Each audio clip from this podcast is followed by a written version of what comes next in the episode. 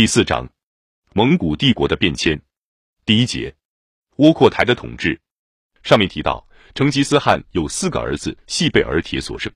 一，卓赤先于成吉思汗死去，他有封地在西伯利亚突厥斯坦的草原，即现今塞米巴拉金斯克、阿克摩林斯克、图尔盖和乌拉尔斯克。当一千二百二十七年时候，卓赤系的代表人是他的儿子拔都。二。察合台其封地在原则上包括旧哈纳契丹国家、伊犁草原、伊塞克库尔、热海、楚河和塔拉斯、达罗斯。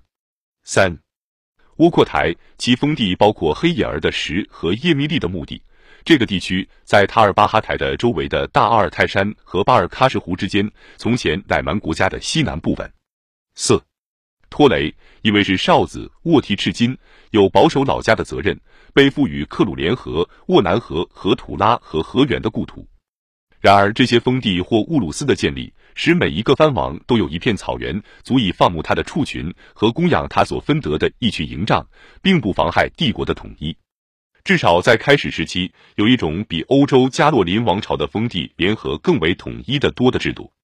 一方面，一切内部事宜的领导权操于中央政府；另一方面，中央政府独揽发动战争之权和管理帝国周围的从中国北方、河中及伊朗这些定居国家取得的领土的权利。蒙古帝国的中央集权时期至少存在至于大汗蒙哥之死，即公元一千二百五十九年。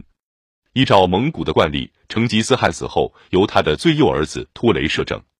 正是托雷于一千二百二十九年的春天，在克鲁连河边的阔迭额阿拉勒荒岛。地方召集全体大会，以推选大汗成吉思汗。我们知道，而关于这一点，我们应该采信由拉施特书所证实了的密史所提供的证据，曾指定窝阔台做他的继承人。但是，如果我们相信拉施特所说，许多人归心托雷，为了避免不幸的分裂，必须由耶律楚材，成吉思汗的契丹人顾问，置身其间参与其事。耶律楚才向托雷陈言。窝阔台是他们的父亲所选择，所以他托雷不但必须尊重这个选择，而且必须拿出自己力量来使他胜利。托雷听从了这一劝告，宣布了成吉思汗的以窝阔台继登大位的临终遗命。在人们的称之为大会的幕后所发生的一切是颇难知晓的。先是因为举行丧礼，继则因为准备大会，几乎需要两年的时间，从一千二百二十七年夏至一千二百二十九年春。皇位虚悬而由托雷监国，如此情况令人怀疑，这样拖延时间是不是由于暗中布置？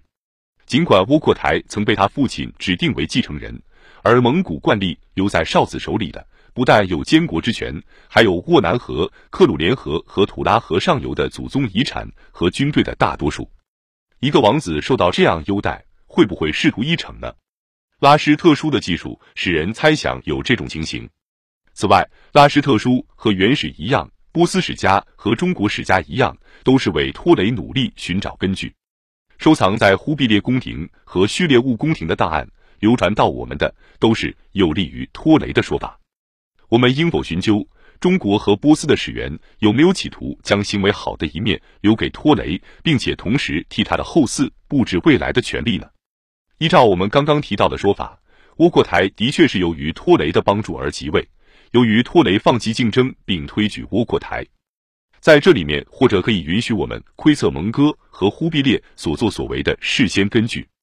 不管怎样，亲王们在托雷的推举之下，请窝阔台接受地位。窝阔台避让很久，他说托雷从来没有离开他们的父亲，比较更了解他们父亲的一切计划，以托雷继承更为适当。用了四十天的时间，才使他不再坚持。窝阔台终于由他哥哥察合台和叔父铁木格沃替赤金引导就位。托雷献上酒盏，在场的人都脱去帽子，将腰带解下置于肩上，以表示服从，行九跪之礼，奉窝阔台以和罕的称号及最高的汉的尊号。根据中国史源，窝阔台的正式即位日期是在一二二九年九月十三日。或者可以再问一下，由于编写时候所处的环境。我们的史源有没有对我们提出他们自己的主观观点？秘史原文在后面有作者自注，是编写于鼠年，这个日期至少是一般的意见，以为是指公元一千二百四十年，当窝阔台在位的时候。因此，如果密史着重指出选举的性质是合法的，成吉思汗本人曾指定窝阔台继位，这就不足为奇了。相反的，有如我们在上面刚刚提到的，拉施特编写他的书是在地位已经由窝阔台系转移到托雷系的政变以后，而且他供职在托雷的子孙吉波斯诸汗的宫廷里面。人们不难理解他为什么坚持说与会的人多数归心托雷。以及是托雷推举窝阔台，正是纯粹出于他的谦让，才使窝阔台最后被举。窝阔台的被举，如果我们相信波斯史家所言，一部分是得力于耶律楚材的有效影响。当窝阔台在位的整个时期，耶律楚才在政府里面操有实权，他使用他的权力说服蒙古人采用中国式的行政等级的原则。通鉴纲目记述他的话说：“天下于马上得之，但不能以马上治之。”根据这种精神，窝阔台于一千二百三十五年，无疑是在成吉思汗叶经指定的地点建立一座都城。依照突厥蒙古人的说法，这是沃尔多巴利宫廷的城。这个驻在地在鄂尔浑河上游建立起来。这座城此后以哈达和林著称，其中文名称为和林。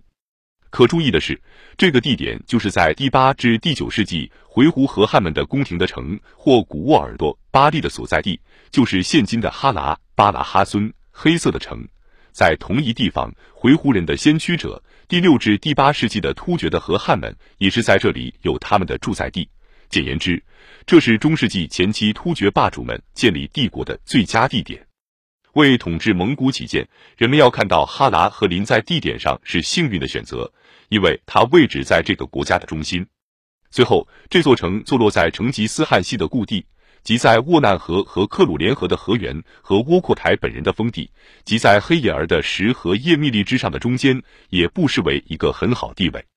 密史和智费尼书告诉我们，窝阔台此后发布施行行政措施的若干命令。蒙古史员特别指出，窝阔台曾和吉凶察格台商议。智费尼说。这些措施是于一千二百三十五年在哈拉和林召集的一次新的忽里勒台上面决定的。为了使各部落所交纳的食物税稍有定章，命令有畜群者每百头输一头，定居人民交纳所收获的十分之一，并规定游牧地区的界限，划定各部落的目的。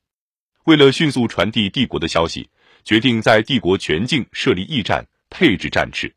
每一个驿站置一组二十人和必要数目的替换马匹、一群羊和适当的给养。